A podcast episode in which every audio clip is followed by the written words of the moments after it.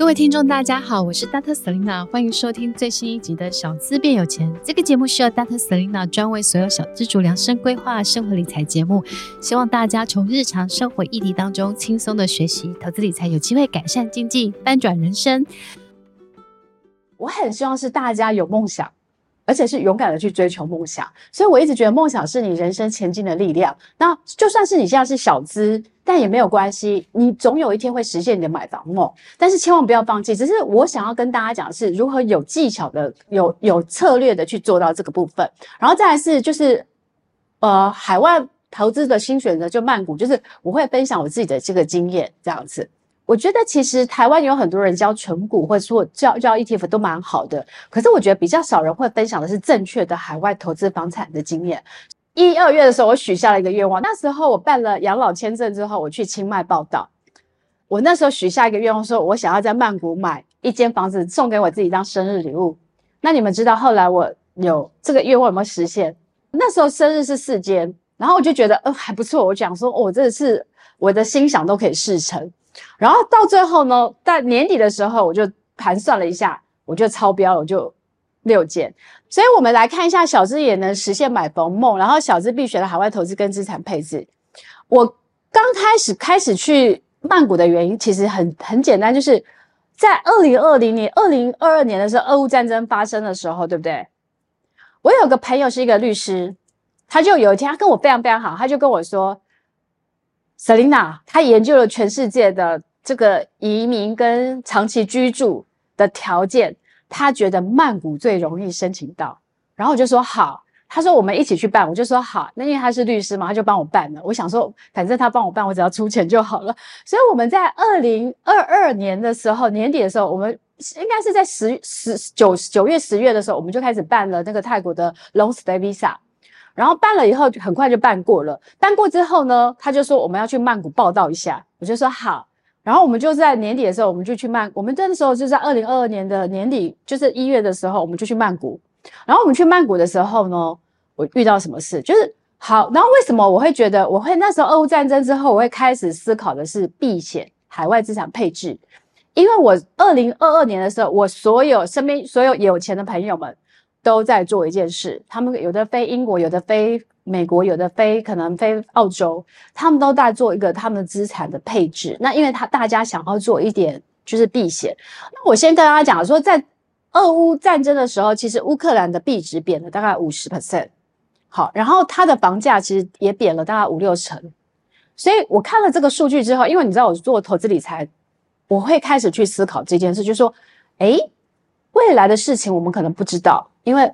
呃，说实在，两岸这几年其实是紧张的。好，那大家也都知道，比如说在二零二二年的时候，裴洛西来台湾的时候，那时候更紧张，因为他有军事演习嘛。所以其实我那时候觉得说，诶，那我可能要去认真思考这个课题。那当然是我跟大家讲啊，海外的呃，海外的资产配置其实它是一个学问，它的学问是这样想。如果你的钱都是台股、台币跟台湾的房地产，那你所有的钱就是台币资产。然后，如果说我们万一有什么不幸发生的时候，是不是钱你的钱都会贬值？那当然，我们都希望两岸是和平的，我们不需要有任何的战争这样，所以我们心里期待的是和平。但是你我看到俄乌战争以后，我又看到以以巴战争以后，我会觉得这个世界上的每一件事，我们都无法我们无法预测，因为。我去过以色列，我在二零一九年的时候我去过以色列，我也去过巴勒斯坦自治区。其实我去巴勒斯坦自治区的时候，我的感触很深，因为我觉得那个那个地区的人们，他其实脸上是恐惧的，就是就是那个国家的人民，他其实是就是就算是他有个自治区，你还是会觉得他他其实不是很开心的那种灿烂的笑容，就是那个地区他的安检就很严格，你你去到那个就会紧张。所以后来看到以以巴战争的时候，我其实心里很难过。我觉得其实最最可怜的，他都还是平民跟难民，所以我我其实在这一本新书要发行的时候，我我决定我要把我的新书的版税去捐给难民的小朋友去做教育。其实包含我先认了一间教室，那我朋友就说，依照你的能力，你可能可以认一间学校，我就说好，我开始认真的帮他募资，就是募款啊，希望可以可以盖一间学校，因为小朋友没有办法选择他人生。那小朋友如果他在难民营的时候，他人生跟几乎看不到希望，所以我觉得教育是最好的机会，这样子。那所以如果你的钱是台币、台股、台湾的这些房地产的时候，那是不是你会担心？好，那我们就要开思考，就是说，诶，其实海外资产，那海外资产不是说只有泰国，我要跟大家一个正确的概念，就是海外资资产的概念是说。哎，你也可以做美元的资产，你也可以去做日元的资产，你也可以去做，比如说澳洲，或者是你也可以去欧元的资产。就是说，你开始去思考，就是说，假设你有一百万，然后你该怎么去分散那个风险？那我在我其实，在二零二二、二零二三年的时候，我把我的资产配置再做一次调整。我可能把一些动，把一一可能把四分之一的钱挪去当美元资产，所以我买了美国的公司债啊，可能我买了美债的 ETF，那也是你那也是资产配置。那我把其中的一部分，可能也是四分之一的金额，我拿拿去泰国买房子。那我就现在想说，我至少可以在做资产配置的时候，我可能不是百分之百都是台币资产，我可能有二十五 percent 是美元资产。我可能有二十五 percent 是呃曼谷的资产，所以我就觉得说，至少我去做了一个资产配置，这样你们了解吗？所以资产配置，我不是鼓励大家只去曼谷买房子，而是我希望让大家可以学习。那为什么我会觉得曼谷呢？是因为我等下会跟大家分享，就是说，诶，为什么我会选择曼谷的原因？因为日本我也去看过了，然后马来西亚我之前也都有去看过了，然后所以我会跟大家去做一个比较。那台湾，你知道我们是到二十二 percent。也就是说，台湾的有钱人其实比你都还紧张，他们很早就去做这个海外的资产配置跟布局了，这样子。那我一直觉得是说，我们虽然没有像有钱人那么有钱，但我们总是有钱吧，对不对？你总不会一贫如洗，你还是有钱啊，几百万啊，可能都有，对不对？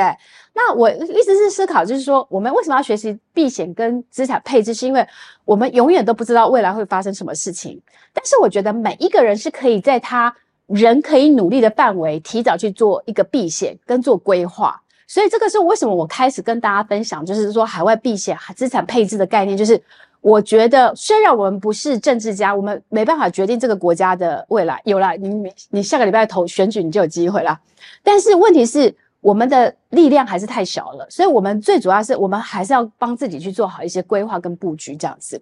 那所以小资学小资族必学海外投资跟资产配置。然后其实这几年有非常多的就是这个呃热门的海外的房产的投资区域，不管是东京、曼谷、马来西亚、新加坡跟英国，那这些其实都是大家可以考虑的一些区域这样子。那我我觉得当但是大家在做海外投资的。布局前，我觉得先要去了解的是你自己，先问你自己，就是你到底是要避险，还是资产配置，还是小孩子教育问题，还是你要投资收租或自住养老？其实目的不同，你的选择就会不不会一样。所以这个问题是你要先问你自己的。比如说，像我觉得曼谷，它很适合去养老，但是它也很适合小朋友去念书，因为曼谷的国际学校，他们其实是非常好的，然后它的国际学校的费用几乎是。听说是上海的三分之一而已，所以我就觉得说，诶，像我有些朋友他在曼谷买房子，他就是买给小孩子去去念书的时候，他有一间房子住。所以你每个的选择，那这个时候你要你要挑的就是，我就之前跟 Maggie 说，如果呢，我的朋友要去曼谷的那个国际学校，那请你把国际学校附近的，比如说房地就是区域啊，跟那个就是比如说房子适合哪里，你就你就出来这样看，他就会很清楚，因为目的不同，选择就不一样。那我们来看，就是说，那我可是我们在挑选海外房地产的时候，我觉得我们要考虑到几个因素，就是第一个是汇率，那汇率的变化很重要。像我，我有个朋友在日本在买房子，三年前疫情前，他买了一千万日币，他现在赔了一百万台币。为什么？因为日币贬值，所以汇率的变化你是要很小心的。因为像之前马来西亚一样，就是马来西亚币值也贬很多。所以你要去了解这个国家的汇率的走势，然后它的利率的发展。那就像日本，它可能基本上它是日日本，它是因为它无限 QE，所以日本的日本人去借款房子的利息很低，但是你的外国人利息是高的，所以这个你要了解。然后再来是经济发展的状况，比如说。我我就会觉得曼谷可能，我会觉得曼谷未来的经济发展蛮好的，因为它可能有经济四点零的政策，然后曼谷的它的新的那个帮苏铁那个火车站，它可能将来跟东南亚连接会有五十六条的铁路铁路捷运跟它去做串联，然后会有一条呃高速公公呃高速铁路通到昆明，所以我就会觉得它未来的发展性，我觉得我我觉得是蛮看好的这样，所以你就要去了解，然后人口红利就是说，像我们都是。生不如死，就我们的死亡率是大于出生率的，而且台湾的台湾的年轻人他不婚不生，所以我们的出生率几乎是已经是全球可能前第一名的。但韩国也有这种问题啊，就是当这个国家的呃低薪高房价，然后通膨这个问题严重的时候，其实年轻人都会选择不婚不生。所以为什么很多国家都会说，哎，出生的出生率问题会变国安问题，是因为可能以后这个国家的年轻人太少，然后他可能要养很多的老人。所以他的负担就非常非常重，所以你就要去了解。那我觉得整个东南亚的国家，它的人口红利都会比我们东北亚的国家好，是因为，呃，就是东南亚的人其实他比较乐天知命，然后呢，他可能也比较愿意生，呵呵，对，所以这个是你要去注意的。然后重大建设，就像我刚刚讲的，泰国，我我觉得它将来有非常多的重大建设，然后区域联盟，比如说呃东协十国、东协十加几国这样子，里面都会有泰国。那个整个的税负啊，然后供需，比如说像是我们在台湾买房子，我们会有一些税嘛，对不对？然后在日本房买房子，你们知道日本的房子的资本利得税最多达三十九 percent，也是赚了一百块，三十九块要政府要抽走。然后日本的遗产税非常非常重，甚至高达百分之五十。等一下我这边会做一下，就是泰国房地产到底是谁去买？然后包含了我最后一间房子，房子我跟缅甸人在抢房子的过程，就是你要了解，就是这个国家的房地产的整个供需的状况。那到底是谁在买吧？买，比如说我有去看熊本的房子，我等一下会跟你们讲。就是后来我决定不要去熊本买房子是有原因的，就是每一件事情你要认真对待你的钱，因为你的钱投资出去的时候，你会去比较它的投报率，然后你都会需要你的投报率最最高，然后回收的速度最快。所以你就认真的看待每一份投资，这样懂吗？好，然后所以这个是热门海外资产国家的一个比较，然后所以我其实我其实这简单看一看之后，其实我自己会觉得曼谷相对的税很税比较轻，然后买的成本也相对比较我们的成本比较便宜，这样，所以这个简单看一下就好。那这个是我的日本熊本的看屋之旅，然后我去看了熊本台积电这个整个的开发的进度，我看了一下以后，我觉得。熊本不太适合我们。我讲一个简单原因给你听好。如果你去东京买房子，你会有东东京的买盘是全世界的买盘，就是全世界的人都会去东京买房子。但是你去熊本的时候，只有一只有一个国家的人会去熊本买房子，台湾人，因为他觉得会复制台积电在台湾。竹北啊，或是中科，或是南科的这个房子成长的这个状况，所以我去熊本看了房子之后，我发现那个熊本的房子涨的一年涨了大概四百四百 percent，我觉得涨很多。然后再来就是，我后来发现一件事情，就是熊本的房子如果是一个透天的两层楼的，然后可以就四间房子四间房间的，你们知道它的价格大概是在呃，就是。大概在四千九到五千九万日币之间，换算成台币大概九百到一千一百万之间。其实一千一、一千二左右就要看 location 啊，要再看一下建商为什么。但是其实严格说起来，其实我们以台湾的房价来看，我也觉得便宜。重点是，重点是我跟你们讲，我在大阪看了一个房子，是一就是一样是这样的格局。好，大阪的房子可能八百多万就有了，东京可能九百万就有了。那我就会开始思考一个逻辑，就是为什么熊本的房子会比东京的房子贵？那是因为很多台湾人去炒房了，你了解吗？那我就开始去思考，就是说，如果台湾人去炒房，那你你我买了这个房子，对，我要抛给你，对不对？我要抛给下一个台湾投资人，那我要赚到多好？因为三十九趴的资本利得税嘛，那我至少要赚到这个，我才会赚钱的。我东算西算，我就觉得有一点难，有一点难度。而且，因为我们基本上你去熊本买房子的话，它只能够就是几家国台湾的银行可以承贷，但是你要买到的是一亿日币，它才可以贷款给你，